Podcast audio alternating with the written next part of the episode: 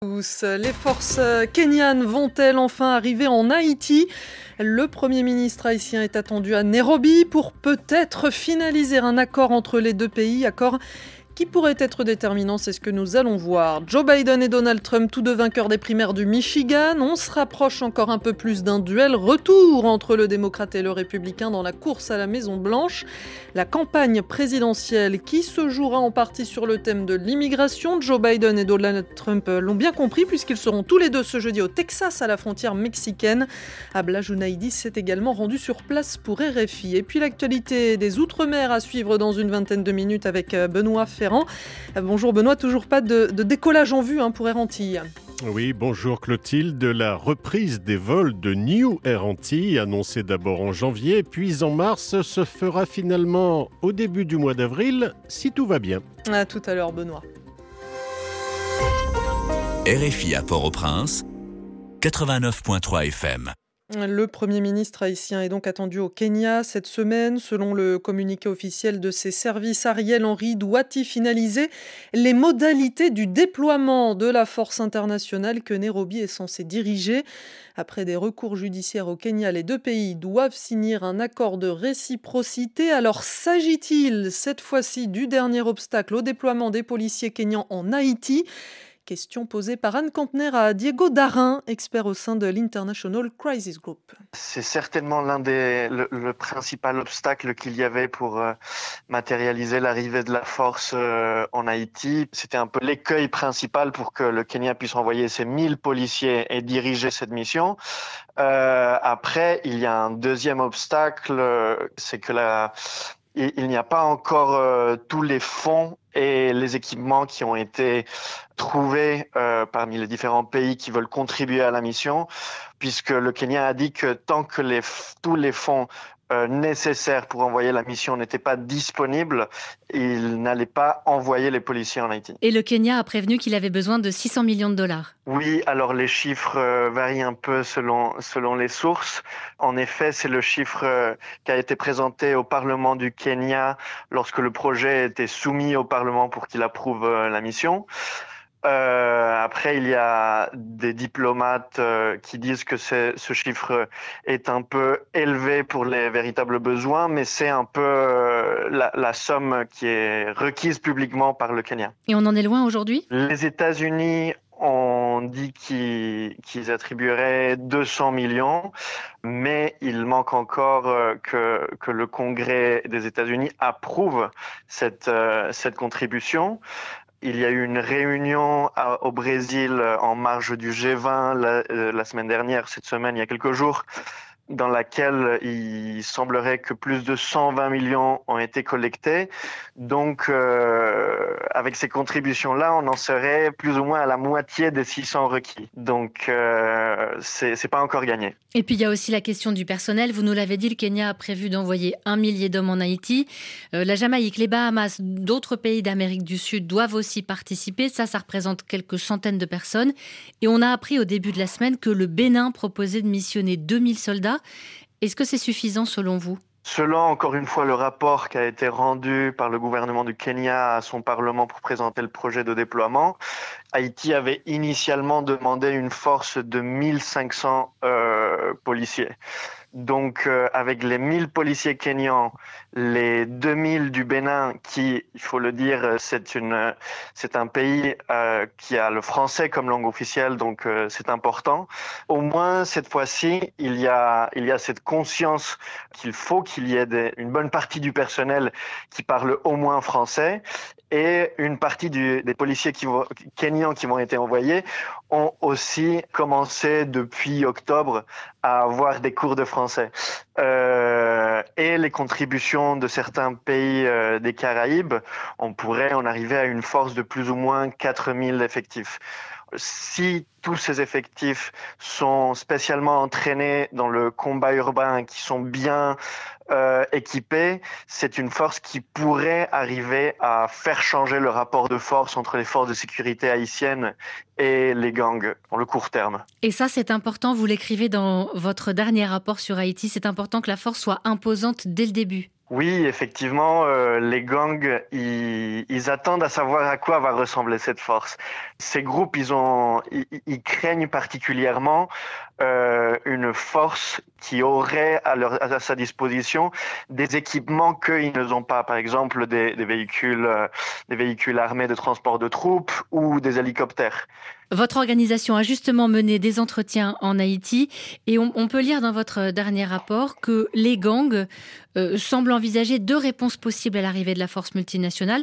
Des négociations, si vraiment ils étaient dominés par la force, là ça rejoint ce que vous nous disiez à l'instant, mais sinon, ils pourraient se regrouper dans une coalition et choisir la violence. Oui, alors euh, nous avons euh, vu en septembre que les deux principales coalitions qui opèrent dans la capitale, une coalition de gangs, euh, ont voulu effacer leurs différences pour, euh, euh, contrer un peu les projets à l'international d'envoi d'une mission de sécurité et possiblement aussi se préparer à un éventuel déploiement d'une force étrangère euh, en Haïti.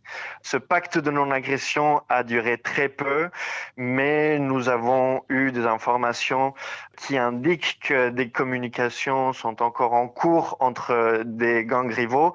Donc, il y aurait cette possibilité qu'il euh, y ait une espèce de front uni entre des gangs pour combattre cette force.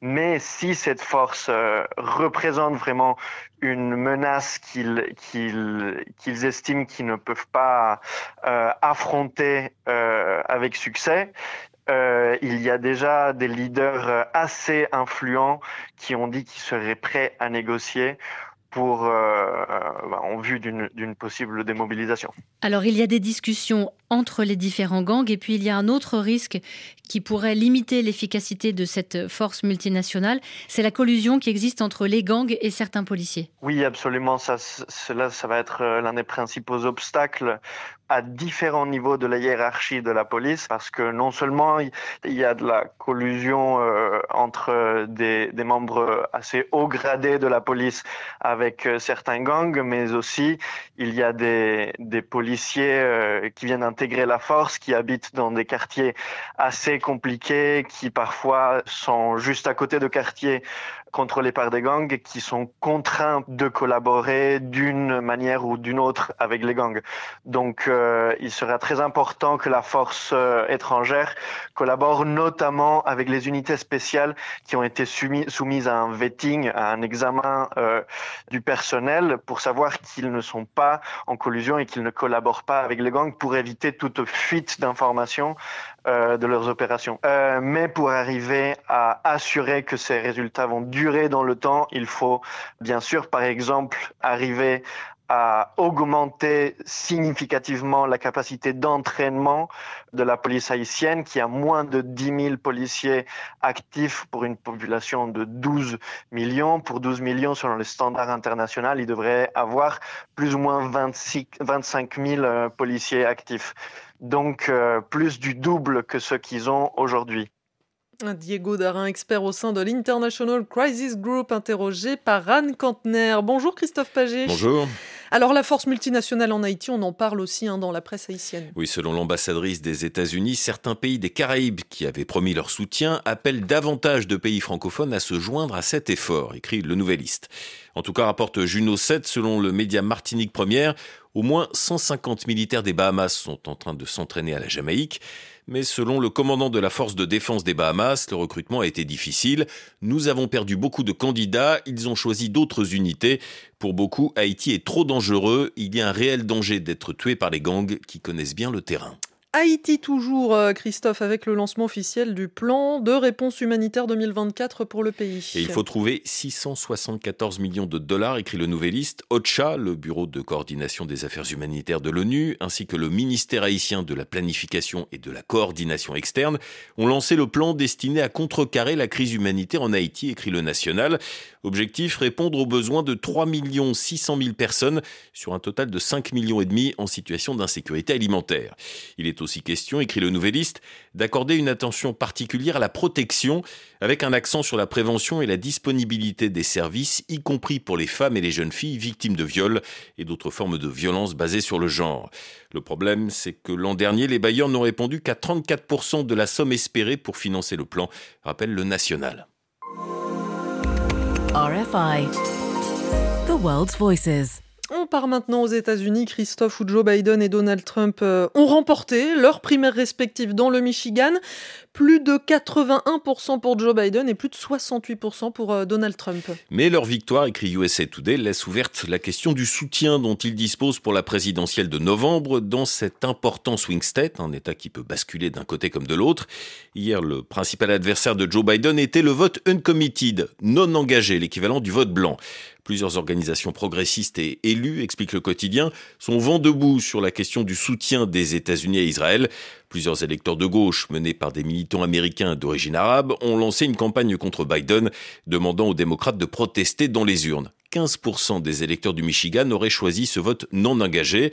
Selon une éditorialiste du New York Times, Joe Biden devrait s'en inquiéter. La grande question étant, combien de ces électeurs le président pourra-t-il reconquérir?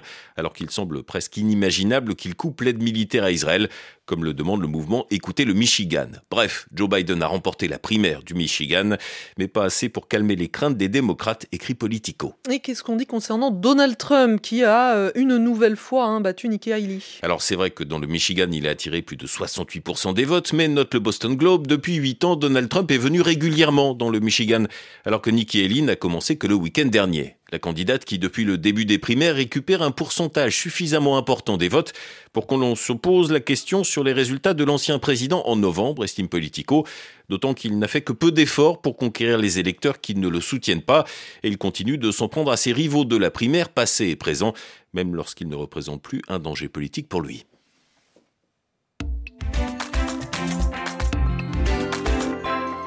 Joe Biden et Donald Trump euh, qui vont en tout cas s'affronter à 500 km d'écart ce jeudi au Texas à la frontière avec le Mexique.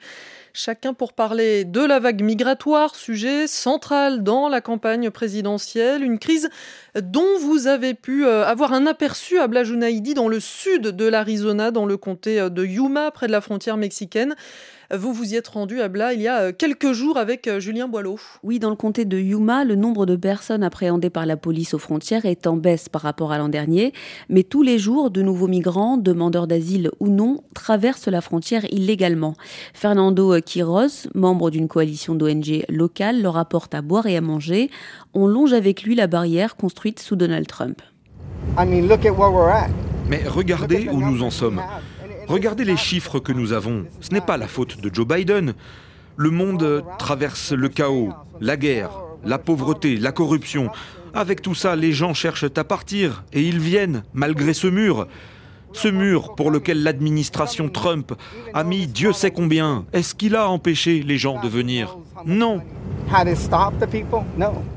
Alors en venant euh, au Texas, le président américain euh, va tenter à Blad de reprendre le contrôle hein, du discours sur l'immigration, discours que le camp républicain s'est pour l'instant accaparé justement en critiquant Joe Biden. Oui, illustration euh, dans l'Arizona, l'ancien responsable du Parti républicain, Jonathan Lyons, ironise sur le fait qu'une partie de la barrière frontalière qui jouxte sa ville de Yuma a été érigée sous le président Biden.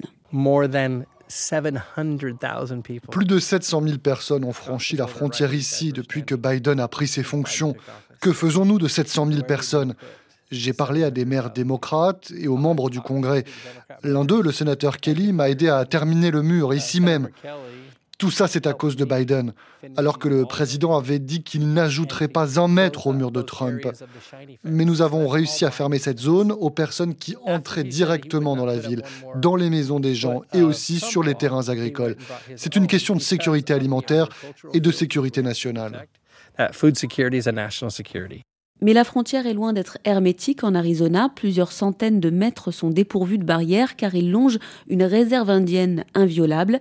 La situation profite politiquement au camp républicain, mais ce qu'on a pu constater sur place, c'est qu'elle profite aussi au réseau criminel mexicain dont les proies sont d'abord et avant tout les migrants et leurs familles. dit avec euh, Julien Boileau dans le sud de l'Arizona. Le journal d'Haïti et des Amériques. Dans le reste de l'actualité, Christophe, euh, Panama demande au Nicaragua d'empêcher l'ancien président Ricardo Martinelli d'intervenir dans la politique du pays depuis l'ambassade du Nicaragua où il s'est réfugié. À Panama, la prensa écrit que depuis l'ambassade, en violation évidente des conventions internationales, Martinelli continue de faire du prosélytisme concernant les élections générales du 5 mai prochain, en publiant des messages sur les réseaux sociaux.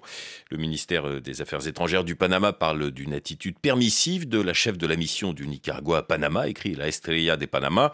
L'ancien président s'y réfugiait le 7 février dans l'ambassade du Nicaragua après avoir été condamné à 128 mois de prison pour blanchiment. Et puis on retourne rapidement aux États-Unis où plus de 20 ans après, eh bien on connaît les responsables du meurtre de Jam Master Jay, de son vrai nom Jason Mizell. Hein, c'est le DJ fondateur du trio de rap Run DMC. Oui, connu pour leur version du tube d'Aerosmith Walk This Way, deux des proches de Run DMC, écrit le Washington Post, ont été reconnus coupables du meurtre qui, selon les procureurs, était en fait une vengeance suite à une vente de drogue qui avait échoué. Comme pour les assassinats de Tupac Shakur et Notorious Big à la fin des années 90, il n'y a pas eu d'arrestation pendant des années. Les autorités étaient ensevelies sous les tuyaux, les rumeurs et les théories, mais n'arrivaient pas à faire parler les témoins. Rolling Stone précise qu'un troisième homme qui aurait permis aux meurtriers d'accéder à leurs victimes doit être jugé en janvier 2026. Merci beaucoup Christophe Paget pour cette revue de presse euh, complète. On passe à l'info des Outre-mer. Le journal de l'Outre-mer. Avec euh, Benoît Ferrand et les avions de la nouvelle compagnie Air Anti qui sont toujours bloqués au sol. Benoît, le sésame de l'aviation civile se fait attendre. Oui, la reprise des vols, annoncée d'abord en janvier, puis en mars, se fera finalement au mieux au début du mois d'avril.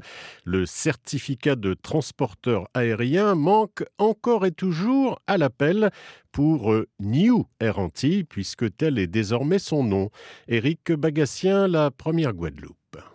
Un premier pas a été franchi euh, dans la perspective de la reprise des vols, l'audit de certification euh, passé par le personnel pour l'exploitation technique des avions, procédure indispensable à l'ouverture des lignes. Outre cet audit, reste à obtenir le certificat de transport aérien et la licence, document délivré également par l'aviation civile. Après instruction de dossier d'au minimum euh, trois mois, voire plus, jusqu'à six mois euh, selon les spécialistes. L'absence de ces documents euh, constitue une contrainte majeure pour la compagnie.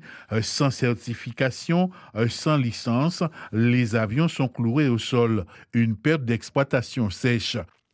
Un tout autre sujet, la visite d'une délégation de l'Association des maires de la Martinique au Parlement européen. À Strasbourg, les élus étaient accompagnés du député européen Max Orville. Un déplacement pour, entre autres, mieux connaître les modalités d'attribution des fonds européens. Comme l'a expliqué Hugues Tousset, c'est le maire de la commune du Diamant, au micro de Pedro Monerville. L'idée était de mettre le doigt sur nos problématiques, sur nos difficultés dans l'élaboration, le traitement des dossiers pouvant lever les fonds européens. Sur le plan local, nous, collectivités communales, nous avons un manque d'ingénierie qui fait qu'il est parfois difficile pour, pour nous de faire appel à ces fonds européens, de monter des dossiers, de les suivre. Donc nous avons pu échanger autour de cela. Alors il existe des solutions, hein. par exemple faire venir chez nous des agents afin de nous accompagner, pas de faire à notre place, mais de nous accompagner dans le montage de ces dossiers. Et puis, il y a également l'élaboration du PO, programme opérationnel. Eh bien, nous pouvons émarger sur euh, des domaines qui ne sont pas dans le PO, en fonction de projets innovants que nous pourrions avoir. Comme on dit, euh, il y, a, de l'argent, il faut pouvoir aller le chercher. Et l'idée, c'était ça, c'était véritablement d'aller au cœur de l'institution pour pouvoir trouver des pistes afin de ne pas faire en sorte que, bien, comme on dit souvent, euh, l'argent repart en Europe.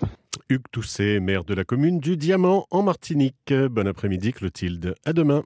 Merci beaucoup Benoît Ferrand. Merci à Claude Battista pour la réalisation euh, de cette euh, émission. Il est 13h euh, presque 30 en temps universel. La suite sur RFI, c'est De vive voix avec Pascal Paradou qui reçoit aujourd'hui Agnès de Clairville pour son deuxième roman Corps de ferme. Quant à moi, eh bien, je vous souhaite une belle journée sur RFI. Retrouvez tous nos podcasts sur l'application RFI Pure Radio. Tout à l'heure,